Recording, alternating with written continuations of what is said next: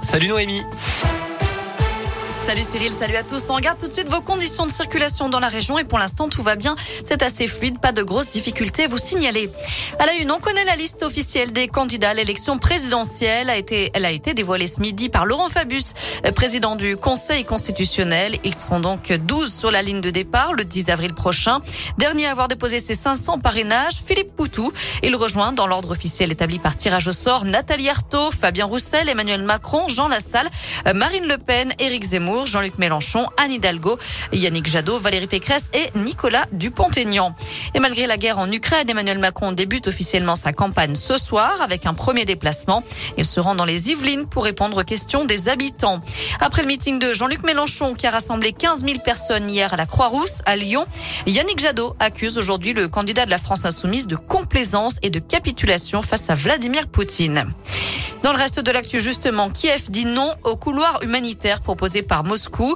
Le Kremlin suggérait d'évacuer les populations civiles des principales villes assiégées, mais pour les emmener en Biélorussie, puis en Russie, ce que le gouvernement ukrainien rejette. Plus d'un million et demi de personnes ont déjà fui les zones de conflit en dix jours du jamais vu depuis la Seconde Guerre mondiale. De nouvelles négociations entre l'Ukraine et la Russie sont prévues à partir de 15 heures cet après-midi, heure française. Un conflit qui inquiète les consommateurs européens. Le prix du gaz européen s'envole de plus de 60% à plus de 300 euros le mégawattheure. Forte hausse également des prix du blé, mais aussi du pétrole, près de 140 dollars le baril hier et plus de 2 euros le litre de gazole par endroit en France. Demain, mardi 8 mars, on célébrera en France la journée internationale des droits des femmes. L'intersyndicale réclame toujours plus d'égalité salariale et professionnelle. Des grèves et des perturbations sont attendues dans les services publics, les crèches, les cantines, les services périscolaires ou encore les transports. À retenir aussi cette mutinerie au centre pénitentiaire de Bourg-en-Bresse. 42 détenus ont refusé de regagner leur cellule hier, sans raison ni revendication. Ils se sont regroupés dans une des cours et l'ont occupé jusqu'à 20 heures. Les meneurs ont été placés en quartier disciplinaire.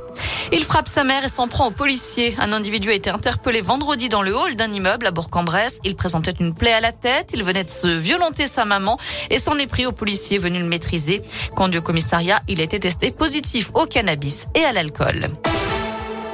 Allez, un mot sport et deux nouvelles médailles d'or pour les Bleus aux Jeux paralympiques de Pékin. Cécile Hernandez s'est imposée en snowboard cross et Arthur Bauchet en super combiné de ski alpin. Son deuxième sacre après la descente samedi.